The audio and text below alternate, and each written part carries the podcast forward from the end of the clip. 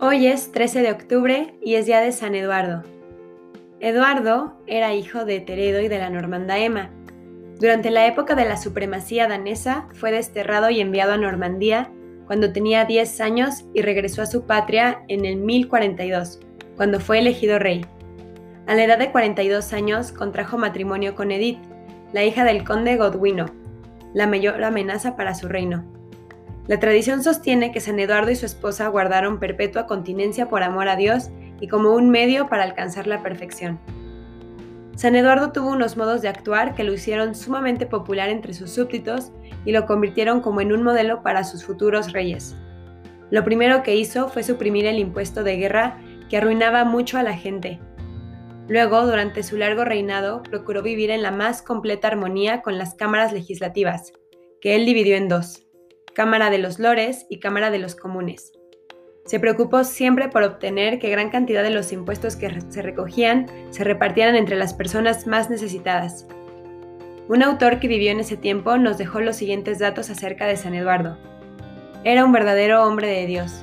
Vivía como un ángel en medio de tantas ocupaciones materiales y se notaba que Dios lo ayudaba en todo. Era tan bondadoso que jamás humilló con sus palabras ni al último de sus servidores se mostraba especialmente generoso con los pobres y con los migrantes y ayudaba mucho a los monjes.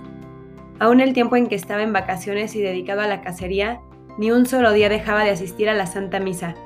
Era alto, majestuoso, de rostro sonrojado y cabellos blancos. Su sola presencia inspiraba cariño y aprecio.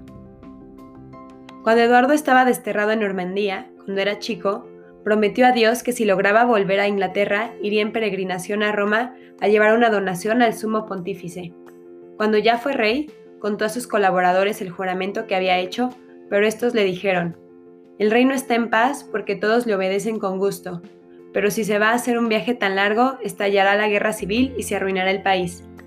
Entonces envió unos embajadores a consultar al Papa San León IX, el cual le mandó decir que le permitía cambiar su promesa por otra dar para los pobres lo que iba a gastar en el viaje y construir un buen convento para religiosos. Así lo hizo puntualmente. Repartió entre la gente pobre todo lo que había ahorrado para hacer el viaje y vendiendo varias de sus propiedades, construyó un convento para 70 monjes, la famosa abadía de Westminster. En la catedral que hay en ese sitio es donde se sepultan a los reyes de Inglaterra. En el año 1066, desgastado de tanto trabajar por su religión y por su pueblo, sintió que le llegaba la hora de la muerte. A los que lloraban al verlo morir les dijo, no se aflijan ni se entristezcan, pues yo dejo esta tierra, lugar de dolor y de peligros, para ir a la patria celestial, donde la paz reina para siempre. Falleció en 1665.